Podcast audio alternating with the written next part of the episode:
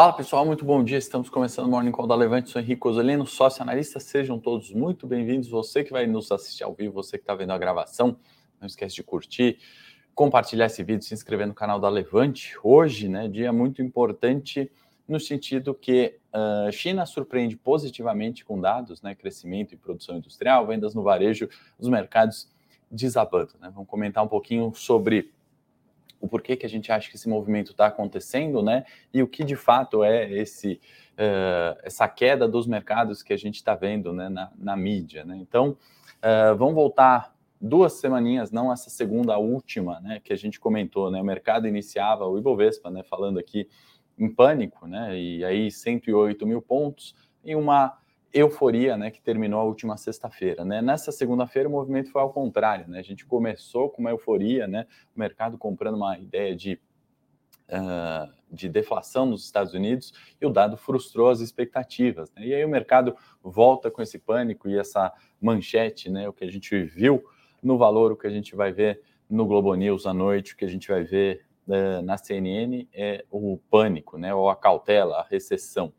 E a gente comentou, né, a gente foi feliz nesse comentário, modéstia à parte, dizendo que, é, da mesma forma que a gente não comprou o pânico da penúltima segunda-feira, a gente não comprou essa euforia na segunda-feira, né? O mercado, no longo prazo, né, pouca coisa mudou, né? Parecia muito prematuro ou infantil acreditar numa deflação nos Estados Unidos, né? A gente repete com bastante. É, é, de diversas formas, né? Muitas vezes a gente acaba falando quanto à tendência de inflação, né? As questões é, conjunturais e as questões estruturais que a gente falou aqui, né? Então, comprar essa ideia de um arrefecimento, de inflação na meta do Banco Central Americano 2% nesse ano, né? Parece pouco provável, né? Então, acho que são esses é, separando ali, né? A volatilidade, separando o pânico e euforia do curto prazo, né, das visões que a gente pode é, nos é, embasar né, para tomada de decisão, investimentos, né, seja independente do cenário eleitoral, independente da recessão lá fora, né, existem dinâmicas diferentes, paralelas, setores que têm crescido ainda. Né? Então, um pouco do que a gente viu em China, né, cresceu produção industrial 4,2%, né, enquanto a expectativa do mercado era de 4%. Né, isso mostra um crescimento tanto nessa base anual quanto na comparação com o último mês, que foi de 3,8%. Né? As vendas no varejo na China cresceram 5,4%, base anual, né? e também frente a julho, né? 2,7%. Então tem um crescimento é, acontecendo e a gente entende né, que, que, a continuidade desse crescimento né, e para a China retomar aquele padrão né, de crescimento de PIB que a gente viu na última década, né, pré-corona, melhor dizendo, né, de crescimentos ali, né, na casa dos 7, né, ou pelo menos os 5% ao ano, né, tão aguardado pelo mercado, uh, o único fator ou o fator preponderante para que isso ocorra é a redução né, da, da, da dureza quanto à política de Covid zero. Né? Existem ali lockdowns acontecendo, né? Isso trouxe os mercados mundiais para baixo no, no mês de junho, né? Isso aconteceu é, como um fato novo ali a ser precificado pelo mercado. Uh, isso aconteceu recentemente, né? Então, de fato, é essa, é esse fator uh, que vai mudar estruturalmente a tendência de inflação no mundo. Né? O Brasil segue uma, uma, uma rota à parte, que a gente já vai chegar ali para comentar o que, que o Brasil sofre, o que, que ele uh, se beneficia ou onde ele pode ter uma vantagem competitiva frente aos demais, tá? Então vamos falar um pouquinho sobre isso no morning de hoje. Estou lendo aqui os comentários de bom dia, sejam todos muito bem-vindos. Maurício, Klaus, Verônica, Milton, Marcelo, sempre conosco aí, sejam muito bem-vindos. Vou compartilhar a uh, tela da Bloomberg aqui para a gente dar uma passada nos mercados, né? e hoje, de fato, um dia bastante negativo, né? No year to date, a gente vê quedas de dois dígitos, né? Na, nos Estados Unidos, isso não é novidade, Dow Jones caindo 14%, Nasdaq 26%. Ontem, né? Quedas é, não tão fortes, né? Quando a gente observou no dia da inflação do CPI americano, mas também mercado em queda. Hoje, bolsas na Europa também todas no terreno negativo, né? A gente Está vendo aqui a Alemanha, maior queda 1,68% e fechamentos também negativos, né? Índice Nikkei no Japão, Hansen e CSI, né? Caindo 2,35%. E aí no ano, né? Quedas de dois dígitos ali nas bolsas ao redor do mundo, né? Enquanto o Ibovespa aqui num year to date a gente tem 4,9% ainda em alta, né? Então o Brasil se destacando em alguns algumas frentes que a gente vai comentar, obviamente tem outras frentes se prejudicando, né? Segue economia mundial, não tem como fazer, não tem como ser muito diferente aqui nos emergentes. Né? Eu trouxe aqui um gráfico da Bloomberg, né, falando sobre volatilidade elevada, né, seja em diversos mercados, né, e a gente toma como base o VIX, né, e a gente olhando ali volatilidade tanto medida por um índice do JP Morgan, né, o, o, o amarelinho aqui, uh, do VIX de ações, o branco, e uh, do de bonds, né, o azulzinho, também volatilidades elevadas ali que se comparam a 2020 na época de pandemia. Né? Então, nesse mercado onde volatilidade, né, que é uma variação além da média esperada, né, uh, traz oportunidades por um lado, né, por outro, traz uma elevação do risco, né? Não é um risco de, de default, de não pagamento, da empresa quebrar necessariamente, né? Não é essa volatilidade, não é isso, né? É um risco uh, de uma variação maior do que aquela que é esperada, né? Então é você investir de repente em um papel e a variação, né? Não, não só negativa, a volatilidade não sempre é negativa, a variação daquele ativo é além da média esperada. A gente está em padrões, né? Nesse ano e nesse mês e véspera de eleição aqui no Brasil em níveis de volatilidade de pandemia. Né? Se a gente excluir esse pico aqui que a gente está vendo, né, que é o, a época do coronavírus, né, a gente está vendo que é, desde 2019 né, a gente está nos maiores níveis é, de volatilidade, ou seja, maiores níveis de variação frente a uma média esperada. Tá? Então a gente tem que ter isso em mente, foi um pouco disso que fez com que a gente não comprasse a euforia da segunda-feira, como não comprasse o pânico da última segunda-feira. Né? Na última, é, ou melhor, na, não na última segunda-feira, na penúltima segunda-feira, os mercados saíam de 108 mil pontos com um certo uh, pessimismo e foram até os 114, né, o Ibovespa, é, com uma certa euforia. Nessa semana está sendo o inverso. Né? Então a gente tem que ter isso em mente né, nessa visão é, de longo prazo e entendendo que tem setores, né, tem empresas que estão subindo é, 40% no ano num, num mundo de recessão. Não só no Ibovespa, né, mas aqui eu vou me ater aos comentários do, do Ibovespa. Né, então a gente está falando ainda de setores né, que a gente falou, acho que dia 1 de janeiro, ou a gente comentou já um pouco em dezembro uh, de 21, né, numa, em algumas mudanças estruturalmente que fizemos aqui em nossas carteiras, né, particularmente na de dividendos e uh, é, nas de curto prazo também. Né? Então, aí o, o, trade dos cinco dias da carteira do curto prazo, né, a gente falando é, muito forte de setores financeiros, é, energia, né, e pontualmente algumas commodities, especialmente é, petróleo. Né? Eu sempre gosto de citar que quando a gente foi falar na CNN sobre petróleo né, e defender esse ciclo de alta né, que tem acontecido, a gente também foi duramente criticado ali, mas de fato a gente viu né, um petróleo saindo dos 50, indo para os 140, né, e agora, é, quem sabe, né, não, ainda é preliminar falar, mas quem sabe uma normalidade na casa dos 90 dólares, ou seja, ainda uma alta muito significativa, né, quase 100% aí de alta né, nessa estabilidade dos 50 até os 100 uh, dólares, né? Estamos falando ali do, do até os 90 dólares do barril WTI, né? Então, no ano em Ibovespa a gente ainda tem Petro subindo 60%, né? A gente teve Pera subindo 55, Banco do Brasil 48, Eletrobras 45, né? Uh, a gente vai ver outras petrolíferas, outras energias, uh, outras empresas relacionadas à energia, né? Algumas, uh, inclusive de varejo e bancos, né? Itaú subindo 30%, e a ideia é nesse cenário de pânico, de, de, de, incerteza, de recessão, entender né, qual é o setor que se beneficia, né, e obviamente é o que a gente quer ter no nosso portfólio, né, e qual setor que a gente não pode ter é, de jeito nenhum. Né? Vamos pegar um exemplo da CVC, que apesar da, da expectativa de recuperação né, do, do, da volta do turismo, das viagens, etc., estou né, vendo aqui no ano cai 45, né? E o Dux educacional cai 44. De fato, não, não é um ano para é, educacionais, né? A gente pega outras empresas de aviação ainda, Gol, né? Que cai 40, Pets, que cai 38, entre outras, né? Até a própria é, Natura, né, que está anunciando uma. É, é,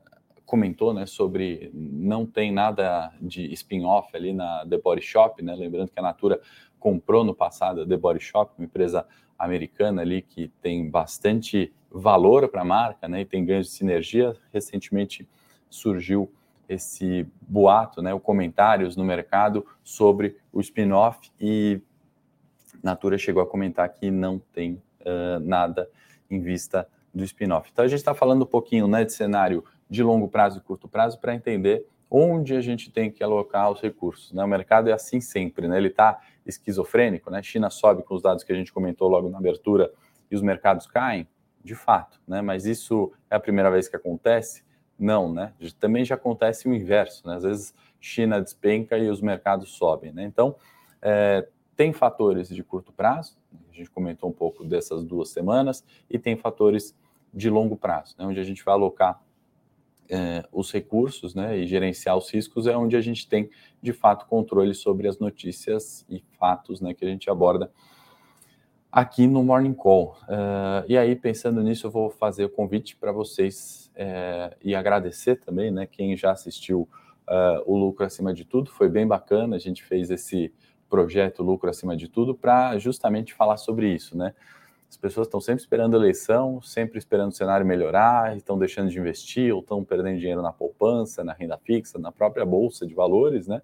E, e, e ficam esperando. Então, ontem, né, foi um dia muito legal aqui na Levante, que a gente fez é, essa série, né, do lucro acima de tudo, e a gente viu Uh, muita gente vindo né, pra, pra, com esse objetivo de mudar o patamar financeiro, de já começar a investir, de não precisar esperar a eleição passar ou não esperar o ano virar, né? E aí é, começaram numa quinta-feira, né? Sem aquela coisa da, da dieta é, da segunda-feira, né? Porque na internet a gente acaba também vendo muitas coisas, né? Ah, se você começar a investir com 25 anos, 100 reais, em X tempos, é, com 55 você vai ter um milhão, né? Mas as pessoas que acabam falando isso nunca têm um milhão, né? Aquela piada da Ferrari, né? Se você parar de fumar, né? Se você não gastasse tanto com cigarro, né? Em, em 30 anos você comprava uma Ferrari, né? E o cara pergunta, então, onde é que está sua Ferrari, né? Você que não fuma, cadê sua Ferrari? Então foi, é, foi muito legal que, que as pessoas tomaram essa iniciativa e foi até melhor do que a gente esperava no sentido de visualização e elogios também dessa série que a gente fez. Se você não assistiu, aproveita, esse vídeo não vai ficar muito tempo no ar. E, e, o que a gente busca aqui enquanto Levante, eu compromisso também pessoal com vocês, é ter lucro acima de tudo, né, independente desse cenário. Né? Se é recessão, a gente tem que proteger o patrimônio. Se é cenário de alta, né, um ciclo positivo, a gente tem que performar além do benchmark também. Então é um pouco da nossa proposta aqui, eu sei que é de vocês. Obrigado aí pelos feedbacks. Mandem aí as suas perguntas, suas sugestões. O Maurício está perguntando sobre a saída do Nubank da B3, né? Eu acho é, muito ruim, né? Essas saídas, né? Deslistagens e o Nubank, né? Nada é, contra a empresa, pelo contrário, né? Lá atrás, né? Eu lembro que eu vi a, uma palestra da fundadora, né? E aí quando eu vi aquilo, né? O Nubank estava não começando, né? Mas ela ainda tinha acabado de sair ali é, da Rua Califórnia, do Brooklyn, aqui em São Paulo, né? E aí ela começa a palestra brincando que o Nubank foi uma, uma empresa é, do, do, Vale do Silício, né? Fazendo analogia a Califórnia ali no, no Brooklyn com é, Estados Unidos, né? E eu achei muito interessante a proposta do Nubank é muito interessante, né, Maurício? Tudo o serviço prestado, crescimento de clientes, né? E, e eu, eu me encantei ali na época, porque eu passava muito em frente né, ao Nubank, não sabia que era o Nubank ali, uh, o início do Nubank, né? E quando eu vi aquela palestra, eu falei, poxa, o que, que os caras fizeram aqui numa casa, né, num sobrado aqui no Brooklyn, era vizinho de casa, inclusive, né, que eu passava muito por lá, e falei, realmente, né, não para usar aquele clichê, é uma palavra que eu até não gosto, que é disrupção, né, mas de fato algo estava acontecendo e, e aconteceu, e, e, de fato está acontecendo com o Nubank. Né? Só que o problema disso, Maurício, a meu ver, é quando essa empresa muito boa vem a um valor de mercado extremamente elevado. Né? E aí está o erro, e eu acho que isso que culminou na, na deslistagem deles na B3, né? inclusive a gente fez aqui o time de análise não recomendou a entrada no IPO, né? Porque é um simples fator, né? Aquilo que estava em preço de tela no seu IPO era muito além do que os competidores, né? Que estavam já há muito tempo, que já tinham passado outras crises, que tinham clientes que rentabilizavam mais, né? E o mercado comprou aquele futuro uh, incerto no mundo que era muito diferente do de hoje, né? Então, é, eu acho que essa saída no Nubank é, da nossa parte, poderia até ser esperada, né? Porque veio um IPO, um preço muito elevado, muito além, clientes ainda que não rentabilizam, apesar do crescimento muito elevado, né? Tem um custo, tem um gerenciamento de tudo aquilo, né? Tem uma facilidade. As pessoas gostam do Nubank, mas tem uh, o preço e tem o valor que o mercado pode pagar, né? Você falar que um Nubank vale mais que o Itaú, nunca foi a nossa concordância, por mais que, como eu falei particularmente aqui, acho uma empresa sensacional, incrível. O erro estava no preço de tela. Então, Maurício, deslistagem do Nubank da B3 é esperado, porém, realmente uh, uh, é ruim né, para o mercado, na verdade. É uma empresa a menos, né, que poderia estar listada lá se tivesse talvez vindo a um preço mais justo, tá? Aliás, essas notícias de Nubank e outras do corporativo, que muitas vezes não dá tempo para a gente comentar em tantos detalhes, você encontra lá no meu Telegram. Pode deixar o link aí, produção, para quem não entrou. Esse Telegram é gratuito, então copia, cola ali no celular, baixa o Telegram e entra nesse grupo gratuito onde a gente comenta, tá? Sobre papéis. Maurício, tem Eco Rodovias comentário lá. Vou falar também no Morning Técnico já já.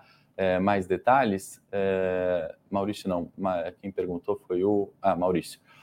É, vou comentar no Morning Técnico já já. É, Eco Rodovias, né, que teve fato importante ontem, para a gente não, não, fugir muito da pauta aqui, eu vou uh, comentar no Morning Técnico já já, tá?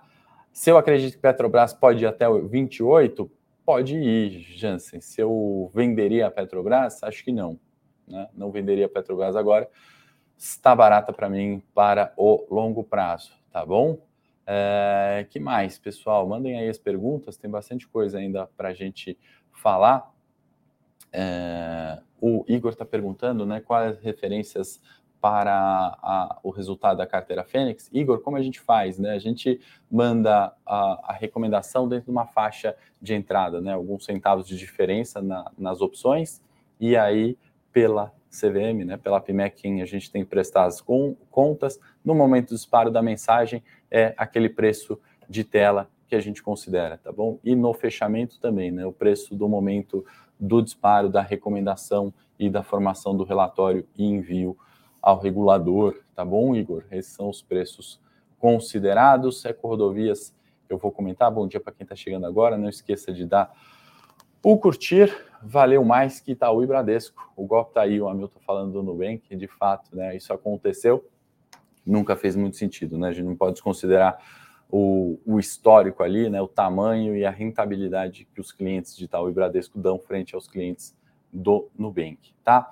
Vamos comentar rapidamente sobre Estados Unidos, né, dado que muitas das é, da, dos comentários ali ou das é, dos pontos a gente comentou ao longo do, da semana, né, o principal foi o CPI que veio dentro do que a gente esperava e, e, e acho que de alguma forma surpreendeu aquela euforia da segunda-feira dos mercados pelo mundo, né, acreditando nessa deflação, acho que foi isso o principal. Vale destacar que, continuando a tendência de alta, juros nos Estados Unidos subindo, estamos na máxima da década, então, se a gente pegar a referência é, dos juros de 10 anos, né, está em 3,46, anotei aqui para a gente falar, né, um pouquinho além disso, então é máxima de 10 anos, reforçando que a inflação não cede uh, tão rápido, então há uma semana da, da decisão do Fed, né, quanto a subir os juros em 0,75 ou 1%, é o que o mercado precifica agora, né, 80% acredita em 0,75, 20% aproximadamente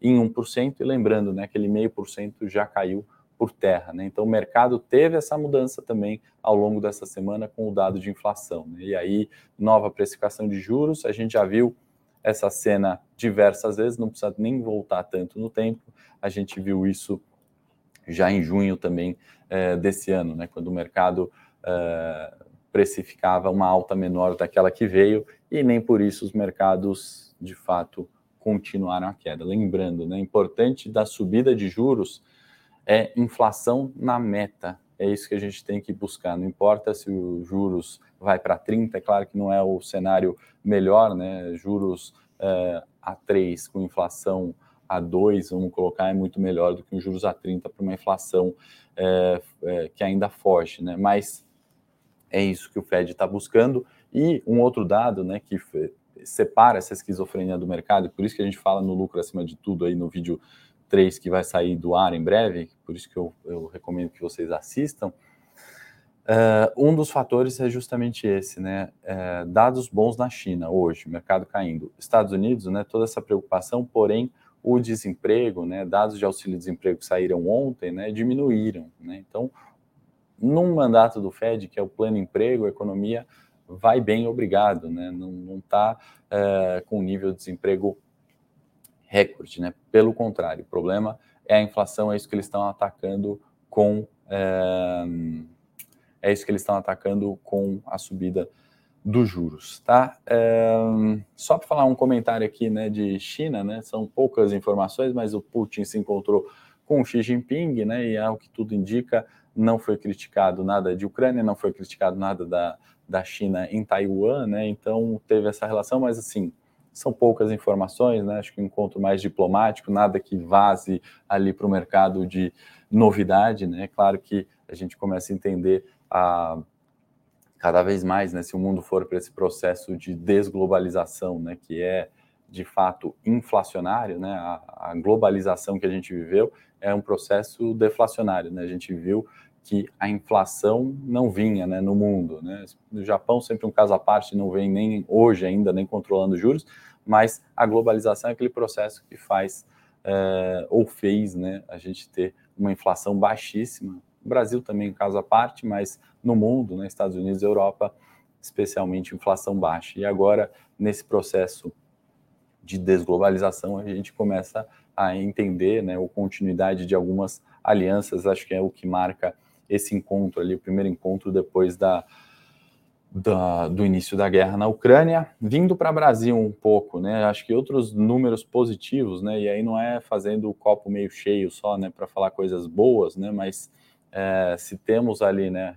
É, setor elétrico, commodities subindo no Ibovespa, se a gente tem uma bolsa subindo, né? Tem obviamente coisas boas acontecendo, né? Acho que um PIB é, vindo maior que o esperado, está acontecendo, né? O IBCBR mostrou isso nessa semana, uh, e inflação caindo, né? Então, inflação, tivemos ali dois meses de arrefecimento de novo, né? Preços de combustível e energia elétrica, medidas do governo em retirada de impostos, ICMS foi isso que ocasionou inflação, né? O Paulo Guedes está com comentários à parte ali, né? Sempre um showman e, e, bastante otimista, né? E também não podemos comprar um, um, excesso de otimismo, né? Ele comenta ali de PIB em 3 e de inflação em 6, né? Com desemprego indo para 8 ainda esse ano. Uh, obviamente depende de uma série de outras demandas, né? E, e, a principal, como eu falei no início, né? Só para a gente chegar próximo da conclusão do morning, é, são as políticas de Covid zero na China. Né? Isso com certeza contribui muito para é, crescimento de PIB no Brasil, especialmente emergentes que, em sua maioria, exportam commodities, com o Brasil não é diferente. Né? Vamos lembrar que Petro e Vale é, temos aí 25% do Ibovespa, é, então a hora que a gente separa né, um, uma série de empresas, né, uh, do Ibovespa que não performaram bem, a gente comentou algumas aqui, né?